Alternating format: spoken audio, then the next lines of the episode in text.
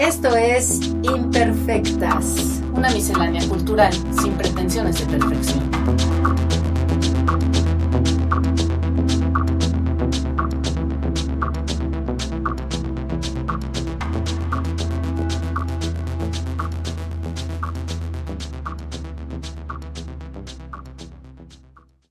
Hola a todas, todos, todes. Estamos ya en 2021, luego de un largo y merecido receso, en este nuevo podcast con su nueva temporada 2, que inaugura hoy con alguien muy querido por mí, también forma parte de la, de la tertulia con Adriana, quien era nuestra anterior compañera. Tengo yo conmigo, bueno, vía Zoom, dadas las cuestiones pandémicas, a Tania Hernández Velasco, una gran amiga, quien además es directora de la galardonada película Titiche, en la que pues no solo dirige, edita, produce, escribió el guion, fue seleccionada para exhibirse en más de 40 festivales, recibió numerosos premios, Tania también, además de tener un máster por documental creativo en la Pompeu Fabra, bueno, pues estudió cine en México, ha participado recientemente en el afamado seminario Flaherty, fue en el 2019 que estuviste en él. Hola Tania, ¿cómo estás? 2019. eh, hola, siquiera te he dejado hablar. Muchas gracias por la invitación.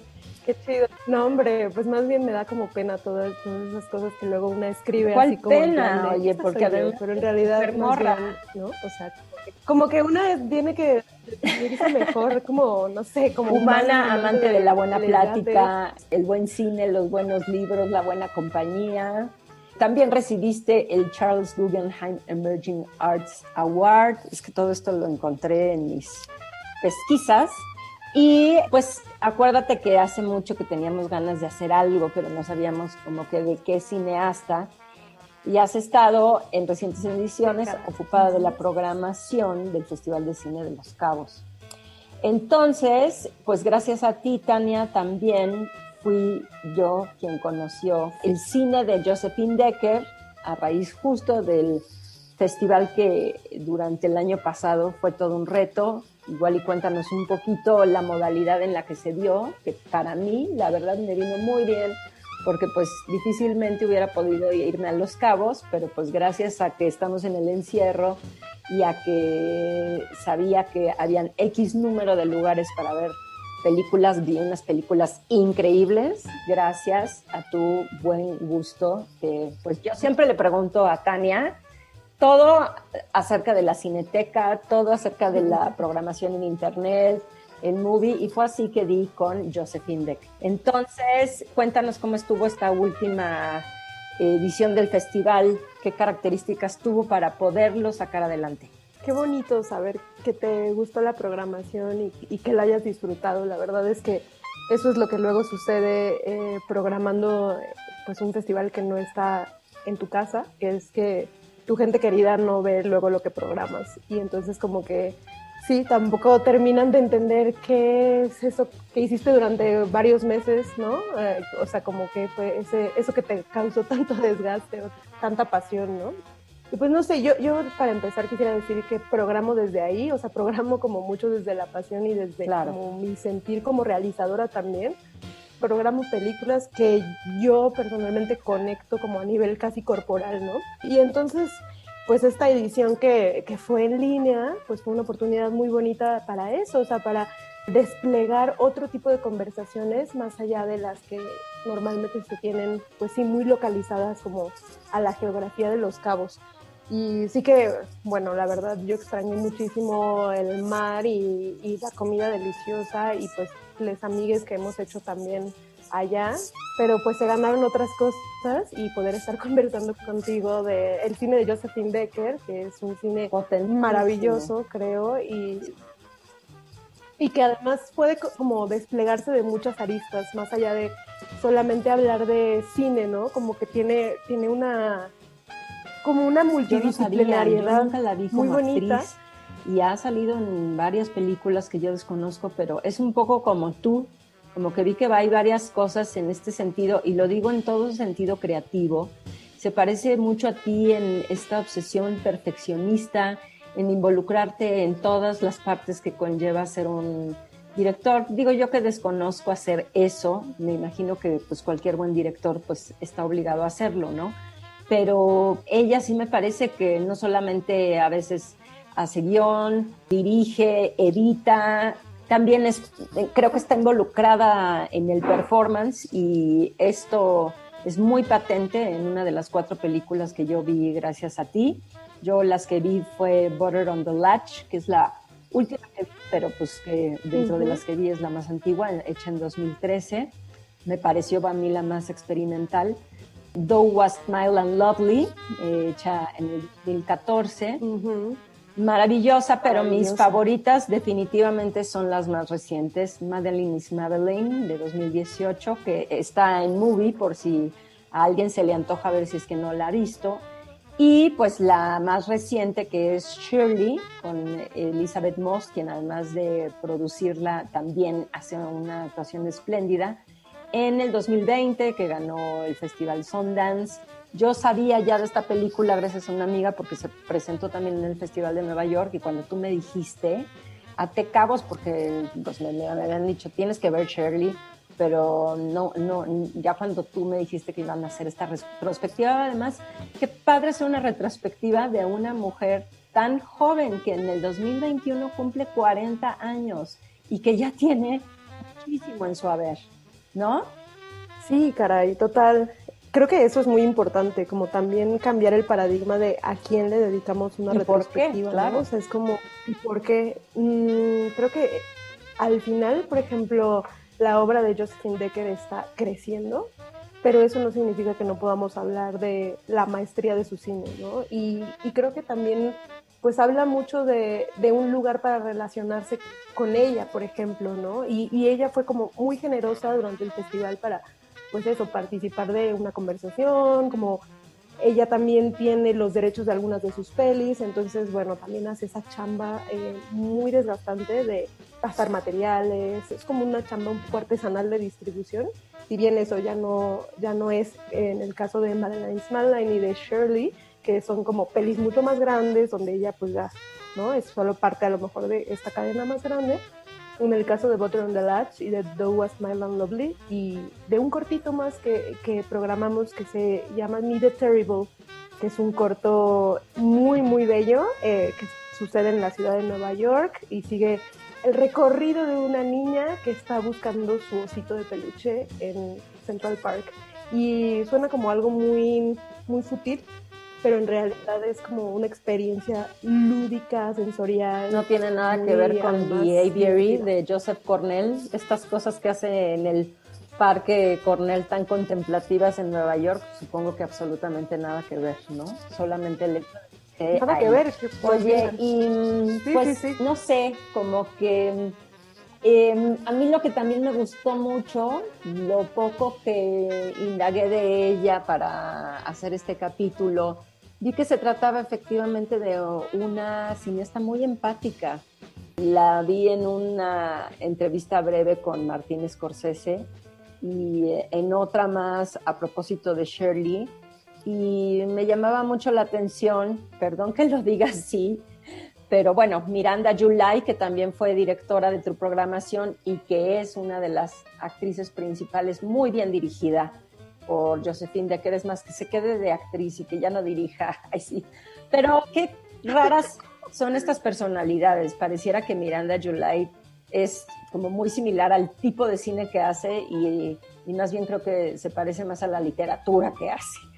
Y en cambio ella, Josephine Decker, la sentí súper sencilla y creo que Totalmente. es como una clave para entender su cine y, y, en donde nos vemos que pese a lo complicado que pueden llegar a ser algunas puestas, emana una frescura que no encontramos justo en la última de Miranda July, que también se presentó, no con claro. ganas de comparar, pero que también se presentó en el Festival de los Cabos, ¿no? Sí, totalmente. Pues justo, bueno, además eh, es muy fuerte como para Shirley hay una serie de sinergias muy grandes. Martin Scorsese es el productor ejecutivo de la película, ¿no? También a lo que comentabas de Elizabeth Moss. Pero Josephine Decker empezó, pues eso, o sea, desde, desde abajo, de, de, en el sentido de lo que decías, ¿no? El multitasking, eh, mujer orquesta, hacer varios varias disciplinas para hacer su cine y creo que eso es algo que a veces eh, está definido por el presupuesto que tenemos, como que eso es lo que define la producción y las estrategias creativas que tomamos, pero en el caso de Josephine Decker, creo que esa experiencia, ¿no? Muy de hacer, muy de, de estar y sobre todo estar en el mundo, es lo que despierta muy heavy su empatía y yo creo que hay algo de cine documental en el cine de Josephine Decker, ¿no? El documental sí, totalmente. es un sello, ¿no? Perenne. Hay una peli que yo no he visto que ella co-dirigió que se llama... Ah, es una peli sobre eh, sexualidad. Exacto. Se llama By the Way. Y ese es un docu, ese es un docu. Entonces, como que esos son los principios de Josephine Decker, junto con eh, lo que mencionabas como performancera. Ella hizo un, par de, de, cortos con Joe Swanberg, que es este, también como, como hijo pródigo del indie gringo neoyorquino, ¿no? Eh, entonces, como también viene de ahí, ¿no? De, de filmar con gente que filma con muy poco y que utiliza sus recursos al máximo pero sí es verdad lo que dices de la sensibilidad hacia las otras, los otros, los otros, que de alguna manera pues crea una complejidad en los personajes que, que desarrollan, ¿no? Eh, a, mí eso es yo creo que lo que más me gusta. Exacto. Su representación de personajes femeninos no es una representación unidimensional, sino una representación en donde una mujer termina siendo villana, heroína, eh, bruja, eh, artista, ¿no? O sea, todas las cosas que en realidad somos las mujeres y que muchas veces en las representaciones hegemónicas pues nada Exacto, con todo y nuestras contradicciones. A, una faceta. Qué bien que lo dices, porque yo no sabía si porque había visto estas cuatro en donde claramente, digo, y tendríamos a muchas mujeres en la mira, cineastas como y grandes como Chantal Ackerman, como Agnès Barda, que son capaces de, desentrañar este mundo femenino de manera tan pródiga, ¿no? Pero mm, aquí lo que también me parece interesante es que al menos en las cuatro que yo vi, que ya no voy a repetir, pero pues que quizás vamos a ir mencionando ciertos pedacitos en cada una de ellas, pues se desgajan finalmente los personajes. En el último caso, en el de Shirley, bueno, pues qué pasa con el marido de Elizabeth Moss, también es otro personaje que adquiere una dimensión quizá que podría estar muy cercano al lugar común del escritor, pero vaya que ahora sí que tú que sabes lo que es y, y yo que también me he dado a la tarea de enfrentarme a la página en blanco, ay, como que entiendes tanta, tantas sensaciones y tantos momentos de la película, de esta ausencia de... Nombre total.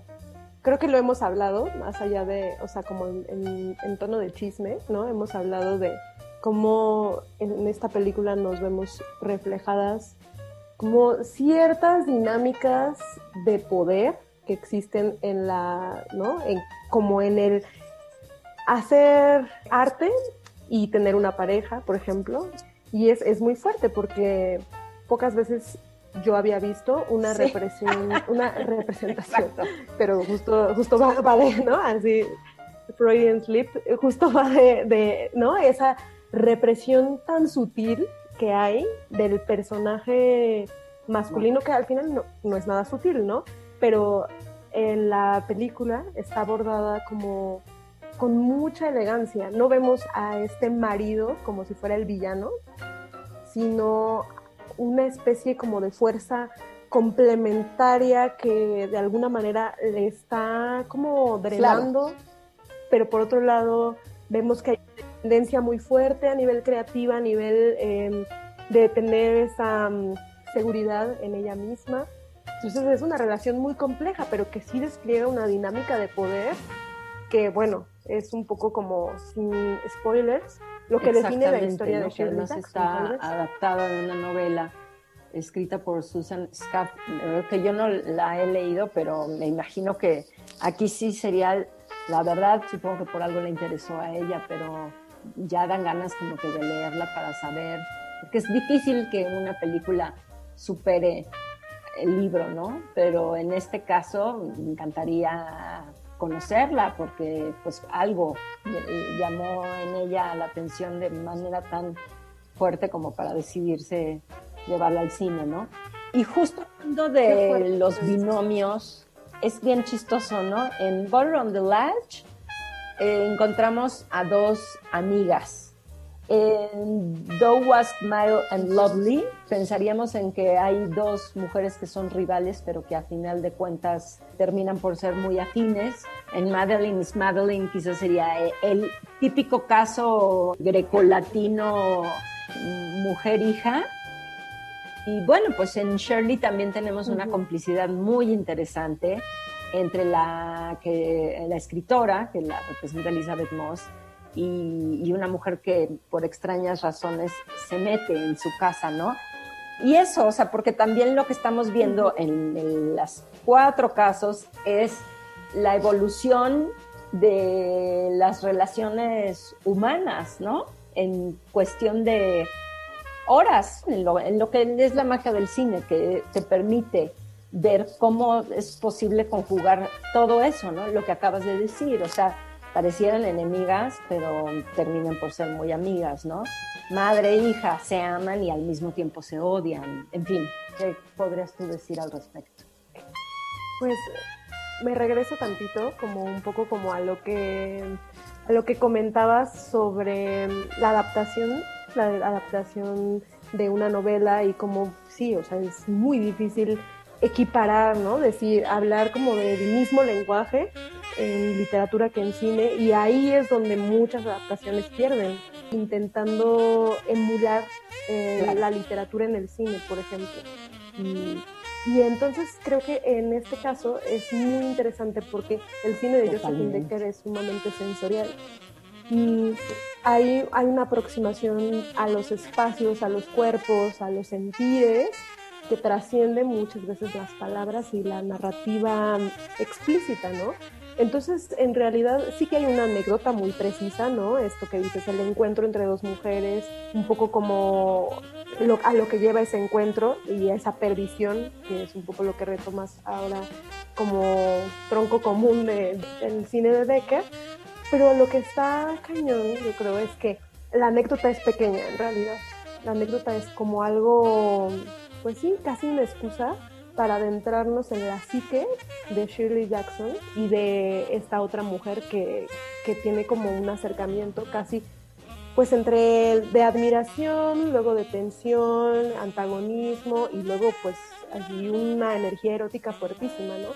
Entonces, creo que esa es la respuesta muy bella que hace Becker al asunto de adaptar y continuando esta idea de, ¿no? Como de ese encuentro con lo que tú dices de de cómo se encuentran estos personajes en las otras películas, creo que algo que me gusta muchísimo es que si bien hay como catarsis en el cine de Becker, ¿no? O sea, como que... Que además es inesperado, porque uno no sabe si se lo va a encontrar al principio, a la mitad o al final, o sea, no esperen que todo vaya a suceder al final, ¿no?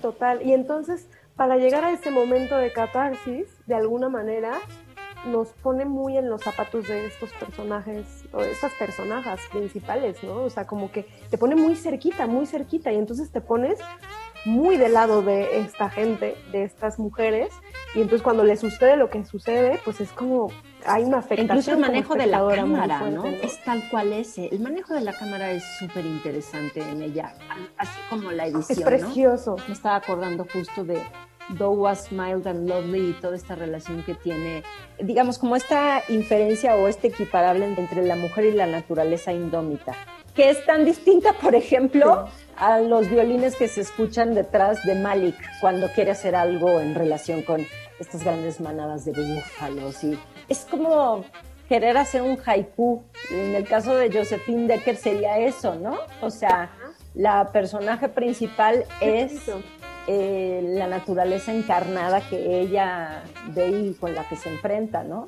Bueno, más allá del final, que es tremendo, pero bueno.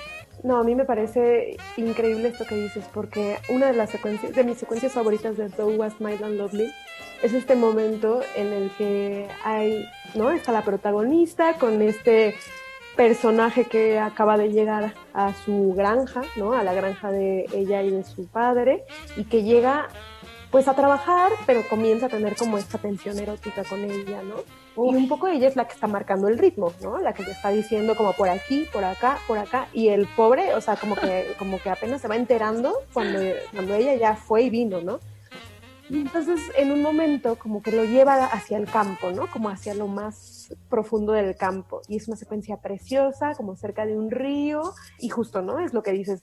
Hay una posibilidad de plantear esto como la naturaleza idílica de este romance to be y ella justo toma una ranita del río y dices, qué belleza, están, ¿no? Estos, estos amantes con la ranita, la naturaleza. Bueno, ella agarra, muerde la rana, eh, escupe la sangre y en ese momento de tremendo, pues como, sí. de tremenda violencia, él se salta hacia ella y le planta un beso, ¿no? O sea, es como que estiró la liga de la naturaleza, ¿no? Como de, este planteamiento idílico y la rompió. Y entonces es lo, que decías de, de, lo indómito de la, representación femenina en la naturaleza. Le da la vuelta, pues, al tópico de, la mujer como paisaje, la mujer como, ¿no? San Plácida. Es interesante esto que dices porque justo volviendo a revisitar los trailers, me encontré con pues, las típicas notitas que salen en los periódicos, revistas cinéfilas, y decía, ¿no? O sea, hablando a propósito del cine de Josephine Decker, es, digamos, The Unholy Marriage of Ingmar Bergman and David Lynch, ¿no? O sea, como el matrimonio de estos dos personajes. Luego yo dije, ¿por qué tiene que ser siempre Bergman y Lynch en este caso. Cuando en realidad, pues ella habla por sí sola. es que o sea, ni es uno ni es el otro ni es la ecuación al revés. Esto es mucho más, ¿sí? ¿Por qué empezamos a etiquetar de, de, entrada todo eso? Quiero ahora, pues, y bueno, porque por desgracia podríamos estar aquí horas, ¿no? Pero a mí, sí, debo decirlo, o sea, tengo mis dos preferidas, pero creo que, híjole, no sé, no sé, no sé la verdad cuál decir, si, cuál está arriba de la otra, pero híjole, Madeleine's Madeleine me, me voló la cabeza me voló los sesos. Y esa, a todos se los decimos, está en Movie, por si ustedes tienen esta plataforma y si no, pues métanse a, la prueba gratis. A la prueba gratis. En lo que, exacto, en lo que regresamos con un primer corte a seguir hablando del cine de Josephine Decker.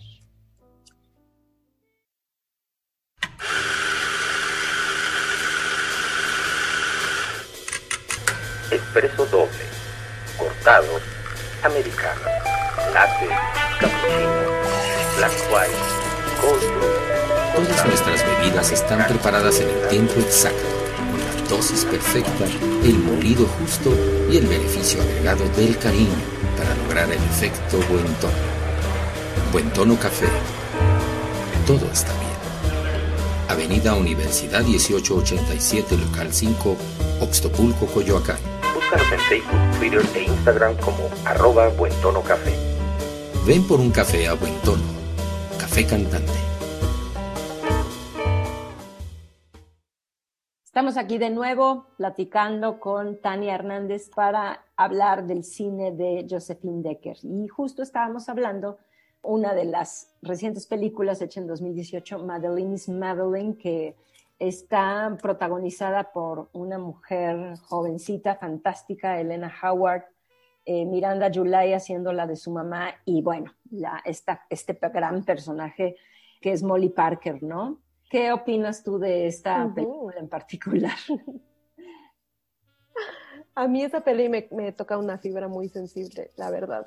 Y creo que em, le debería de tocar fibra sensible a todos los directores o todos los artistas que colaboramos con más personas, porque justo pues habla un poco como de esta relación de poder, ¿no? Eh, Josephine Decker ha dicho que esta película como que pues se la hizo a ella misma, casi casi en plan hasta dónde quieres ir para hacer tu cine, ¿no? Y por encima de quién puedes pasar para hacer una película.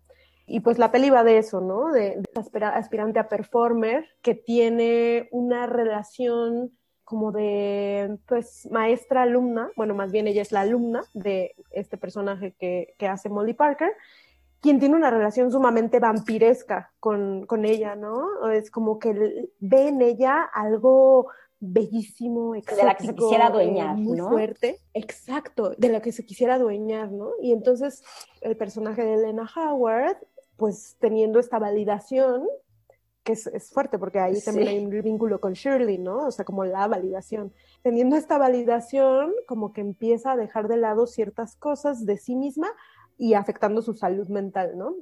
Entonces la cámara se mete un poco como en el cuerpo de, de este personaje, Madeline, y entonces seguimos un poco como su desvanecimiento corporal, mental, eh, hasta los puntos a Y donde hay un viraje súper interesante, ¿no? Porque pareciera que la directora es la que domina y quien acaba por decir, no, no, no, no, no, no, no, a ver. Qué importante eso, porque al final Decker sí se preocupa mucho por darles esa redención a sus personajes, ¿no? De alguna manera, no siempre es esa redención obvia de salvarse, pero sí como de construir muy bien el punto de vista de la película para que no te quede duda quién Sí, está teniendo y supongo que también ¿no? conocen muy bien, por lo menos en el caso, en estos dos últimos, que, o sea, como, pues no sé si necesariamente del que hacer performancero, pero sí al menos escénico, ¿no? O sea, está como tan bien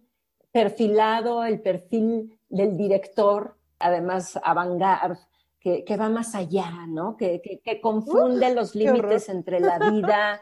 Y entonces también te deja ver cosas que conociéndolas tú, por ejemplo, en el caso de Shirley con la literatura y en este con, eh, bueno, pues el quehacer escénico, dices, claro, por supuesto, así son, ¿no? Y les vale madres. Pero bueno, como que también lo que queda claro, por un lado sí es la redención, pero que también siempre hay que pagar a cambio un precio, ¿no? Es verdad, es verdad totalmente. Y justo en esta película va por el desgaste mental y entonces es una película que retrata desde lo subjetivo, desde una aproximación muy onírica, cómo se le está yendo la mente a esta chica, ¿no? Y no sé, algo que decías también me parece genial, es un poco como, de alguna manera, pensar algo que decías, de lo bien que Josephine Decker conoce los quehaceres desde el performance, a mí me parece muy fuerte, es, por ejemplo, toda esta visión coreográfica que hay, no solo en los personajes, sino en la cámara. Exacto. La cámara baila, la cámara tiene esta como, ¿no? Es como una especie de danza entre dos. No sé, creo que eso es, eso es de un expertise muy, muy heavy a ni- a nivel corporal. Y hay una colaboradora de ella que se llama Ashley Connor, que es la cinefotógrafa, que yo creo que también tiene una cosa como, como ha sido Claro, una piedra como fundacional. Ir dirigiendo la cámara desde la entraña, ¿no? Oye, ¿y qué te pareció? A mí fue la última que vi y yo creo que tiene toda la intención de desconcertar a quien la vea. Es también una de las más experimentales a mi modo de ver, Butter on the Latch, sobre todo porque nunca entiendes bien a bien el manejo del tiempo, hay una cámara allí que corre con los personajes, que se sumerge. Quizás era en todos los casos, porque por lo menos yo vi, pero me dejó, uy, como, y hasta te acuerdas que te lo dije, Eh, dije, dije, no, no, no la veía venir. O sea, Sí, no. te dejó mal cuerpo, ¿no? No, o sea, bueno, No, pero no en un sentido, ah, ¿no? Sino que creo que es una película que tendría que volver a ver. No solamente una, sino como que un par de veces más. Me pareció la arquitectura, digamos, la estructura. Claro, porque las otras podrían ser apostar quizás hacia una narrativa pues, un poco más li- lineal o, o normal, si lo quieres, ¿no? Y esto pareciera un, un mal viaje perenne, ¿no? Que no tiene principio ni fin. O sea, ese es quizás el problema, que inicia con una situación que es de urgencia y tú piensas que la película va a, como siempre, ¿no? Va, va- ah, bueno, en- esto en algún momento se va a resolver. Y lejos de resolverse, se vuelve otra cosa y esa otra cosa se desgrana en otro nivel, ¿no? Y en otro pliegue. Y al final nunca realmente entendiste qué pasó, si fue un delirio de una de las amigas, porque son dos como mejores amigas, o el delirio de ambas. O sea, ¿tú pudiste preguntarle a Josephine Decker no, no, no. La verdad es que esta peli sí que es como lo que dices. Creo que tiene toda la intención de desconcertar, por un lado. Los créditos, por ejemplo, están al principio. Entonces se acaba y se acaba. Como que se habla mucho de cómo eh, los créditos tienden a ser una, un puente emocional entre lo que acabamos de ver y el mundo exterior, ¿no? A veces acaban las pelis y, y tú no puedes dejar la sala de lo afectada que estás, ¿no? Y, y, como que los créditos son una especie de último refugio que tienes antes de volver a enfrentar, eh, ¿no? El tráfico de la ciudad y ve y paga tu renta y qué vamos a comer. Y, y esta peli se acaba donde se acaba, ¿no? Y entonces te, te desampara un poco como ahí donde se acabó, porque además se acaba en un punto tensísimo. Y yo lo que creo, mi lectura al menos de esta película, es que va como un poco más de la descomposición emocional de una relación. Y es un poco como poner en contexto de dónde viene a lo mejor alguien que decide, ¿no? Como darle la espalda como de repente como a su... Y porque además esas cosas pasan, ¿no? En la vida. No importa cuánto te quieras, de pronto hay desencuentros. Desencuentros tal cual. Y yo creo que es un poco, un poco va por ahí. Y al final creo que si pudiéramos describir de qué va la peli, o sea, yo no sé muy bien cómo le contaría a alguien de qué va la peli. Es como dos amigas van, así es tal cual creo que es la sinopsis de la peli. ¿eh? Dos amigas van a un campamento de canciones balcánicas y, y, su relación comienza a desintegrarse. De eso va la peli. No, no hay como un tercer villano, no hay una fuerza sobrenatural, pero la película te hace construir dudas sobre justo justo hay un tercer villano como el, el que se la está ligando estaban en drogas no estaban en drogas. Estaban en drogas ajá.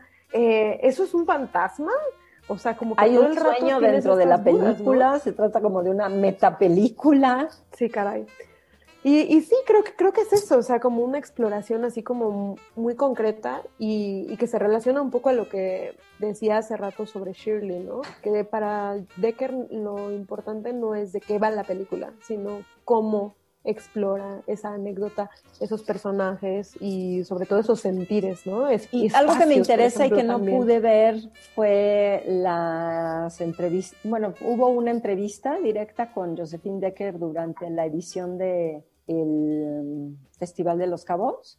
Sí, hizo una conversación en vivo con la cinefotógrafa Carolina Costa. Fue una conversación que trató como mucho como del, del centro de su cine, breve, ¿no? Como que siempre te quedas con ganas de saber más. Y sí, o sea, como que también justo creo que ahorita Becker ha tenido como pues el spotlight encima por Shirley, ¿no? O sea, como sí. Shirley es una peli un poco más grande, bueno, no, bastante más grande, que Madeleine's Madeline, y Madeleine's Madeline es más grande que Doug Was My Down Lovely, y Doug Was My Down Lovely es más grande que Butter on the Dad. Entonces, sí, como que el cine de Decker está teniendo pues creo que un nuevo público, porque había sido normalmente programado como en espacios mucho más experimentales. Su cine se ha estrenado en la sección Forum de la Berlinale, por ejemplo, ¿no? Que es una sección experimental en su mayoría, pero sobre todo como retadora en términos narrativos. Y, o sea, como las películas que se programan ahí no necesariamente son películas que cuentan cosas, ¿no? Entonces, de ahí a Shirley, que sigue siendo una película con experimentaciones y una película pues bastante distinta a lo mejor como al canon hegemónico hollywoodense, sí hay un trecho, ¿no? Bueno, pues vamos a nuestro segundo y último receso, porque quiero hacerte una pregunta muy particular ahora que volvamos en relación con las mujeres que hacen cine. Volvemos en unos cuantos segundos. Seguramente tú también has escuchado la famosa frase esto es puro marketing. Y pues sí, efectivamente, las herramientas del marketing se utilizan en todo lo que consumimos y se entrelazan con todas las disciplinas. historia, cultura, arte, política, psicología, sociología, moda y todo lo que engloba este maravilloso mundo de las marcas. Acompáñenme a este viaje por las estrategias que han cambiado nuestra manera de consumir, vivir y sobre todo sobrevivir. Solo en Selfish, con doble L, disponible en todas las plataformas de podcast. Ya estamos aquí con Tania Hernández, directora de Titiche, hablando de otra gran cineasta, Josephine Decker.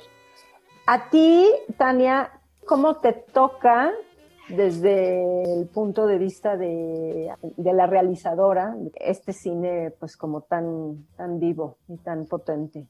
Creo que para empezar hay, una admiración muy grande para mí en la gente que hace diferentes disciplinas a la hora de enfrentarse a un proyecto, ¿no? Que no solamente pide, que no solamente dice, mi película tiene que ser esto. Y creo que hay una parte muy hermosa en el cine en el colaborar, pero también hay una parte muy hermosa en sentir como en el cuerpo las intuiciones de cómo mover la cámara, hacia dónde mover la cámara. Creo que hay algo en el, sobre todo en el primer cine de Decker, que va por ahí, como en la experimentación de ella en el espacio, ¿no? De sentir el viento, dependiendo de cómo amaneció ella hoy, orientar para dónde va la peli. Para mí, eh, eh, creo que por ahí va.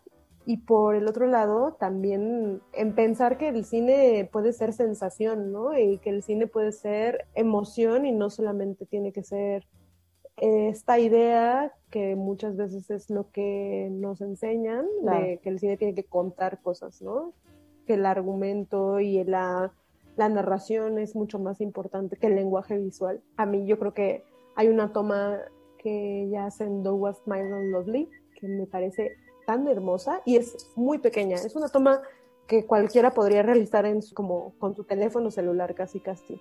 Y es una toma, eh, es un punto de vista de, de la protagonista que levanta sus manos al cielo y como que las mueve así coreográficamente en un disfrute de ella, también, de su cuerpo en la naturaleza. Para nada es coincidencia, ni mucho menos, porque en realidad, pues tú cuando hiciste Titiche no tenías el referente de, de Josephine Decker, pero hay estas tomas tan lindas que haces tú del close-up de la naturaleza, como queriéndote meter a la, a la, semilla, al pistilo de una flor, sentirlas temblar como si vibraran y, bueno, no, no como si vibraran, porque vibran y están vivas, ¿no? Eso me parece que hay como que podríamos hacer muchos puentes entre la manera en cómo tú te acercas a la mujer en este nuevo proyecto que en un ratito nos vas a platicar y en el anterior en relación con la naturaleza. ¿Y mm, tú sabes cuándo es que van a estrenar Shirley en México? Y si es que por esta cosa de la pandemia, sobre todo porque yo las vi gracias al Festival de los Cabos. Shirley también, como dije, estuvo en el Festival de Nueva York.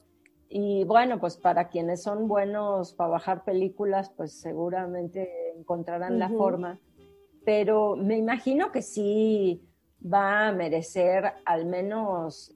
Yo espero que sí. La verdad es que nosotros en el festival estuvimos atrás de la película desde febrero, creo, de febrero del 2020. Y sí que había mucho, como mucha expectativa. Siempre hubo mucha expectativa. Entonces, esperemos que sí, que llegue a los cines porque pues hay una cosa muy, muy fuerte en términos de sonido y de imagen. Que decían por ahí que podía ser actriz? nominadas al Oscar. No, bueno, claramente. Actriz. Sí. Pues sí. Pues su interpretación da para, por supuesto, que, que sí, ¿no? habrá que ver cómo funcionan los lobbies. que son como concursos, a final de cuentas, de belleza, ¿no? O sea, pero. De popularidad. No lo mismo que el Oscar, lo mismo que cualquier otra cosa, ¿no? Oye, querida Tania, y ahora sí me gustaría que nos contaras cuáles son tus proyectos presentes y futuros. Me imagino que, no sé si el ciclo de dar a conocer Titiche ya terminó, porque por suerte la verdad es que fue amplio y qué gusto que pudiera estar en tantos lugares y que tú pudieras llevarlo, digamos, desde países, Festival de Roma, hasta pues en el mismo lugar donde lo filmaste, de donde es parte de tu familia, en el campo Mm. cercano a Puebla, ¿no? Si mal no recuerdo. Y bueno, y pues yo sé, pero los demás no saben que algo te traes entre manos. Entonces, cuéntanos ahora un poquito de ti.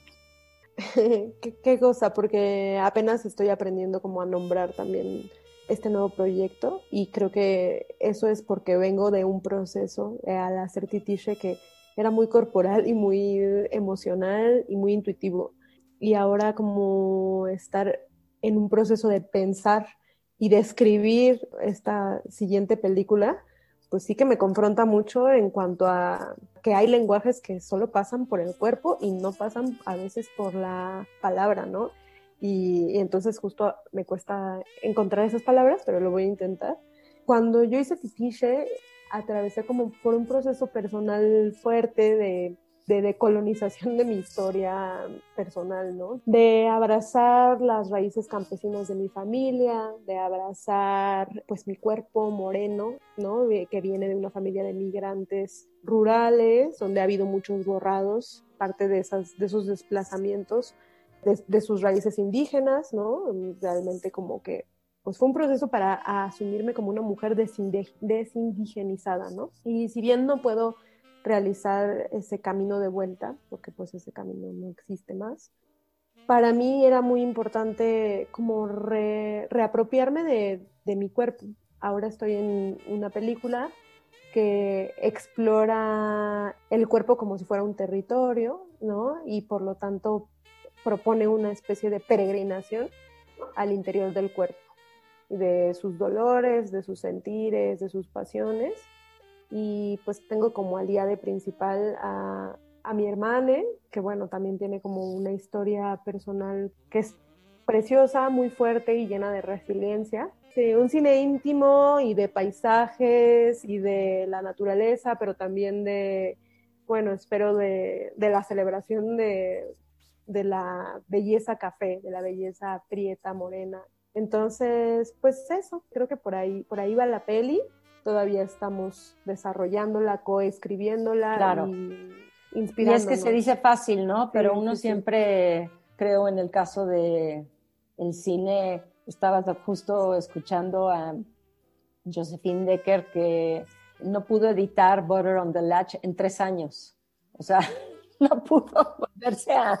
No sé si se refería como una especie de revisión, porque luego de verla, pues bueno, ya quienes la vayan a ver o la hayan visto me entenderán. Pero también, ¿no? Es como muy común por cuestiones desde presupuestales, pues escuchar a los realizadores de, bueno, pues yo pensé que esto me iba a tomar tanto tiempo y pues en realidad, ¿no? De meses pasaron años y no para nada estoy queriendo echarte la sal, pero bueno, pues yo deseo que, como todos los proyectos a los Claro. que te aferras y te has enfrentado y de los cuales sales victoriosa, pues este seguramente va a ser uno más. ¿Dónde puede la gente ver Titiche? Eh, la gente puede ver Titisha escribiéndome a mi mail porque todavía está en un momentito como de espera porque tenemos como esta ilusión de que, de que sí podamos tener un estreno en salas, pero no tenemos para nada los recursos para hacer los estrenos de, ¿no? O sea, que estaba viendo en los Estuvo en pasados, pero grandes, bueno, ¿no? pues el Porque- año en que se hizo, ¿no? Estuvo en Ficunam, Sí. varios festivales mexicanos, eh, estuvo en TV UNAM, estuvo en Fil- ha estado varias veces en Filmin Latino, ha estado como en varios ciclos en internet, pero sí que sí que nos gustaría tener como al menos una ruta pequeñita en cines. Vamos a ver cómo se viene este año, cómo se viene también pues eso, la reapertura de los cines, ¿no? Claro. Que es como un tema complejo, sobre todo para las pelis que no tienen dinero. Es como navegar esas aguas, es complejo, ¿no? Porque a lo mejor las pelis de, de grandes distribuidoras sí que pueden de repente, ¿no? Salir con más copias y con más pósters y con más publicidad. Pero pues acá no. Entonces, me pueden escribir a mi mail, t de Tania, a punto hernández con z punto vaca e punto gmail punto com. Hernández de de chica e arroba gmail.com, ¿no? ¿Y dónde te puede encontrar la gente? Bueno, yo sé que estás medio peleada con las redes, pero... Me da ansiedad social. Entonces, pues sí, si quieren ver Titiche, pero pues por ahí lunes, martes, para quien quiera. Sí, en Twitter, en Twitter y en Instagram estoy como arroba lunes y bajo martes. Y ahí me pueden contactar y la verdad es que a, a, varias gente le he pasado el link así en plan, ¿no? En cortito, porque... y es una peli hermosa. se vea. No conozco a nadie que haya dicho, mm, eh, no, o sea, no te dicen, no te dicen porque, porque eres mi amiga. No, no, no, me tocó, me tocó estar en, en, varios momentos y, la verdad es que fue. Sí, tú acompañaste la peli durante la edición. No, bueno. Como aliado de la película. Se pues, agradece. Qué bonito. Querida, pues muchísimas gracias por habernos prestado parte de tu tiempo. Uy, quedan mil y un preguntas.